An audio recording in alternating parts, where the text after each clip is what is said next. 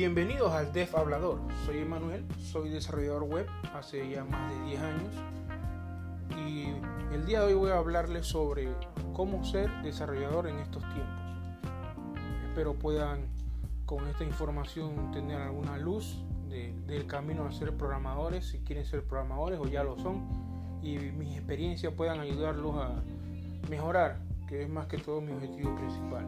Muchas gracias y que disfruten este episodio.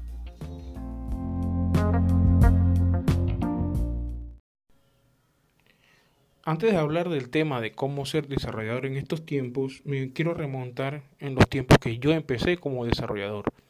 Más que todo, me, siempre fui un fanático de computadoras. Eh, tuve la oportunidad de tener una computadora como a eso de los 15 años. Mi madre consiguió una IBM PS2 una máquina que yo utilizaba a diario. Se instalaba el sistema operativo, lo volvía a instalar. Tenía unos manuales de MC2 y también tenía un amigo que era un profesor que, de informática, programador también en Dataflex y me enseñaba muchas cosas y yo la ponía en práctica en la computadora. Entonces esos fueron mis caminos que me llevaron a, cuando terminé el colegio, a estudiar programación.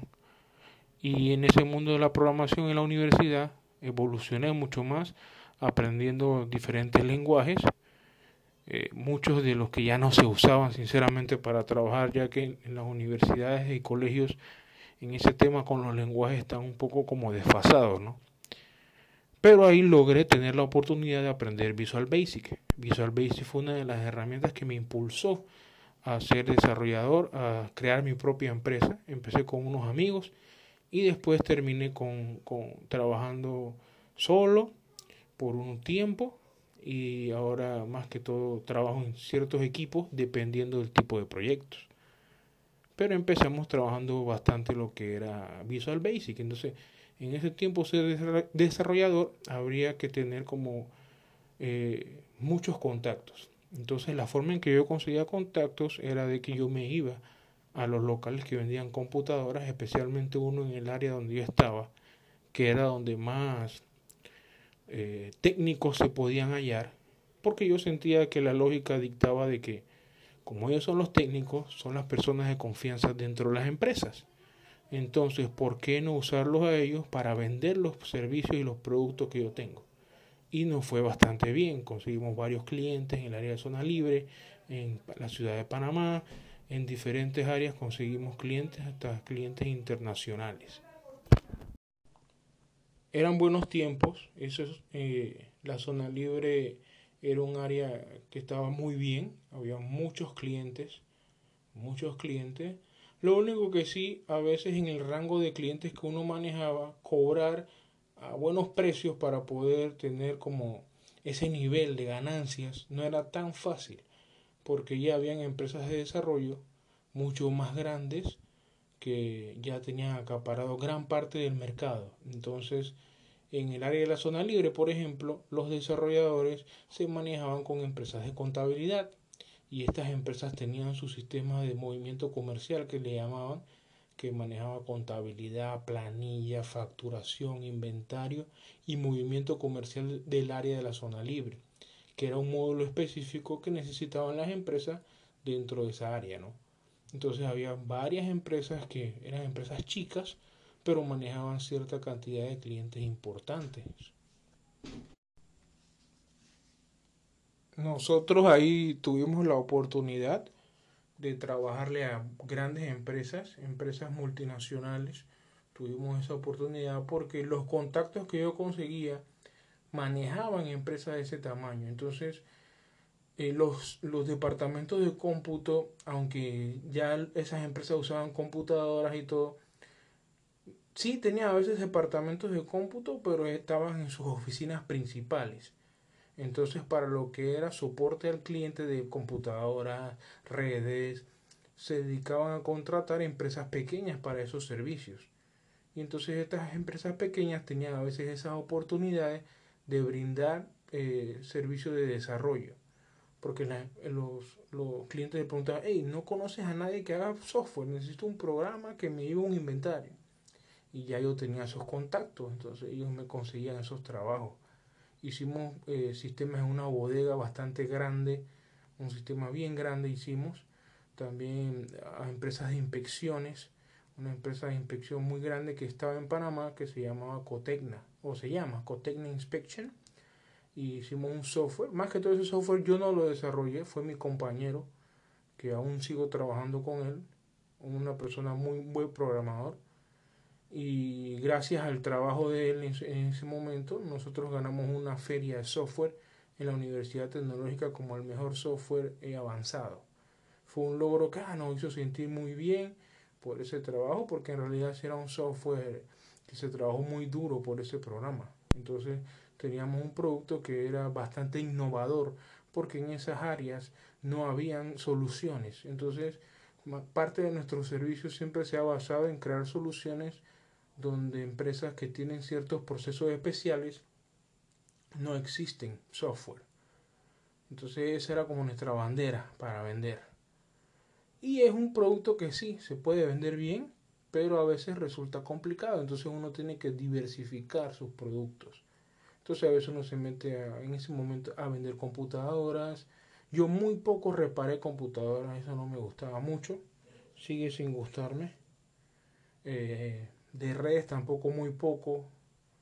Y bueno, más que todo me involucré y me fui bastante por el área del diseño.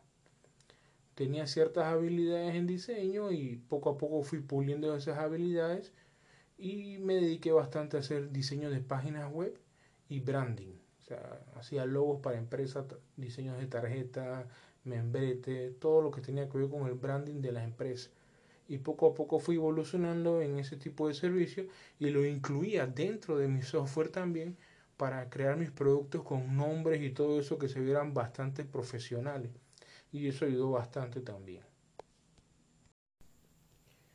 Pero ya involucrando más la, la información principal de este episodio, que es cómo ser desarrollador en estos tiempos, trato de, de hacer como ese, esa mezcla entre ambos mundos que yo viví y que ahora estoy viviendo otras cosas que eran muy diferentes antes. Anteriormente para buscar cliente había que patear calle, como se dice, patear calle, buscar contactos.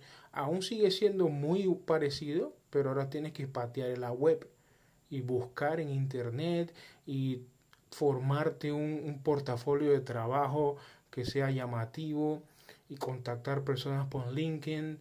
Entonces buscar todas estas herramientas ahora digitales para poder encontrar clientes. Entonces, estas cosas han cambiado, ¿no? Anteriormente, más que todo, el trabajo era caminar, tocar puertas, eh, presentar a los clientes productos, presentar a los técnicos, que eran como el, el, rubro que yo buscaba, eran los técnicos, porque yo me copié como de, un, de una forma de trabajo como Microsoft, que yo tenía ni que partners. Entonces yo decía que eran partners o sí, sí eran partners realmente, porque eran, eran socios míos que nos hicimos socios y ellos brindaban mis servicios y tenían una ganancia por eso también. Entonces es una forma que resultó muy bien. Por eso yo siempre aconsejo de que miren lo que están haciendo las empresas grandes. Estas empresas invierten muchos recursos para poder crear sus procesos de venta, de publicidad. Entonces algo usted debe estar haciendo bien para poder estar triunfando entonces es bueno tratar de imitar ciertas cosas que ellos hagan y pueden ayudar a tu empresa. Igual una empresa chica, menos presupuesto, pero puedes tomar ciertas ideas. Ahora para programar, como digo, todo es más digitalizado. Todo tú tienes grupos, comunidades. Por ejemplo, yo ahora que estoy tratando de aprender, bueno, no tratando, ya estoy aprendiendo y pronto voy a involucrarme en un proyecto para ir evolucionando con la herramienta eh, me metí en la comunidad de, Python. Python Panamá tiene una comunidad bastante grande.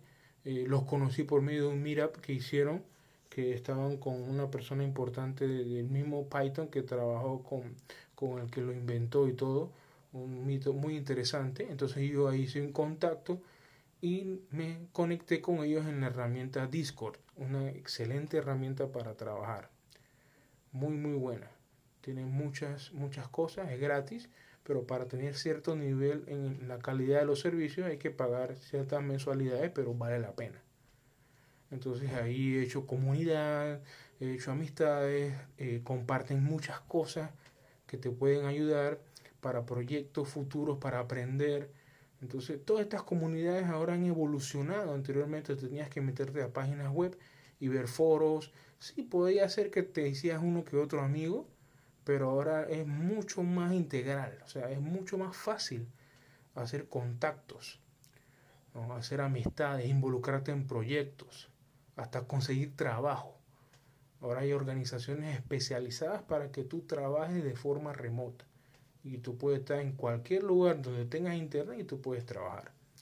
Entonces el desarrollo ha cambiado bastante. Ser programador requiere cierta preparación, entonces uno tiene que preparar cierto catálogo de trabajo, aunque sean trabajos que tú mismo hayas hecho, y eso te ayuda en el camino para poder conseguir clientes. Hay muchas herramientas, Ahora hay muchas facilidades de aprendizaje que antes no existían. Anteriormente, como decían, eran libros o conocer a alguien que conociera el lenguaje o buscar en internet y ver si encontrabas algo que te ayudara a resolver ciertos problemas. Ahora en estas comunidades tú te metes y ellos tienen niveles para ayudarte. Eh, tienen personas que tienen mucha experiencia, poca experiencia, media experiencia. Y es un, ecosistema mucho más completo en información que, ya, que antes no existía. Hoy era un poco más de nicho, aún sigue siendo muy especial, pero la programación también se ha abierto mucho, o sea, viéndolo un punto de vista por lo menos en YouTube, es muy común ver gente en YouTube, en Twitch, tirando código, o sea, viendo gente tirar código. Ah, están haciendo ciertas cosas o están revisando un código de otra persona es muy común. Anteriormente no era así. Entonces todas estas cosas me llevan a pensar de que la misma profesión está evolucionando. Entonces se está integrando mucha más gente, mucha más gente se está integrando. En Latinoamérica están haciendo diferentes empresas mucho esfuerzo para involucrar esa mano de obra latina, para que participe y sea parte de la historia del desarrollo de herramientas para la solución de problemas diarios. Y eso es muy interesante. Entonces vemos que gracias al Internet, que trae muchas cosas positivas, una de esas es esta eh, falta eh, o elimina esas fronteras donde cualquier persona puede aprender. Entonces son herramientas que antes no existían. Entonces, y sigo con entonces y entonces muletillas de unos. Entonces, de nuevo, bueno, la cosa es que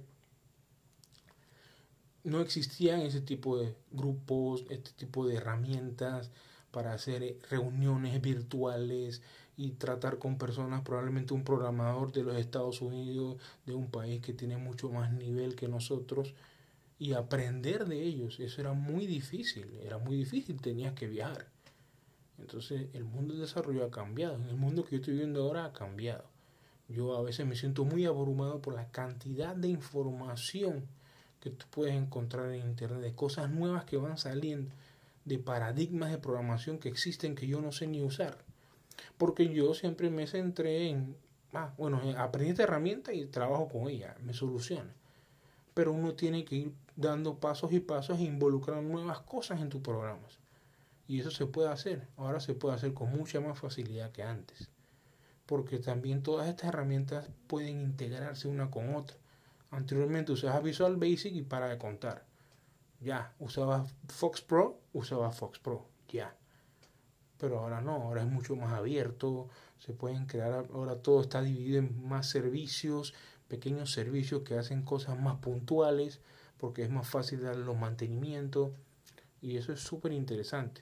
La vida del desarrollador ahora lleva un ámbito de aprendizaje mucho más largo, eso sí, porque hay muchas más cosas, ahora hay muchas más divisiones, hay personas que se dedican especialmente al diseño de UX, UI, base de datos, ciencia de datos, desarrollo, el back-end, front-end. Anteriormente el programador casi hacía todo el trabajo, por eso la mayoría de los software eran feos. Pero eso poco a poco ha ido evolucionando porque se ha involucrado a la web y gran parte de los usuarios que usan los sistemas han creado estas necesidades, entonces se han formado estas nuevas profesiones que están evolucionando estas herramientas. Entonces en el mundo que estamos viviendo ahora, en el mundo que yo estoy viviendo como desarrollador, es muy diferente en el que yo empecé. y yo quiero ser parte de eso. Entonces, para ser parte de eso hay que involucrarse. Hay que dejar esa mente atrás de que ya yo tengo cierta edad y con PHP yo soluciono todo. Eso no es tan cierto. Entonces, mi consejo a los que quieren aprender programación es que siempre estén aprendiendo, siempre busquen, eh, únanse a comunidades, eso es importante. Si te gusta un lenguaje, únete a comunidades de ese lenguaje. Entonces, también algo que siempre digo, aprendan inglés. Aprendan inglés, defínase en el inglés. Porque el inglés te da mucho cancha en esto. Entonces, ya para terminar, sí, el mundo de la programación es un mundo muy bonito, sin muchos sacrificios, no es fácil. Muchos quieren entrar, pero una vez se topan con ciertas cosas ya no quieren estar ahí, porque se topan con cosas que son complejas.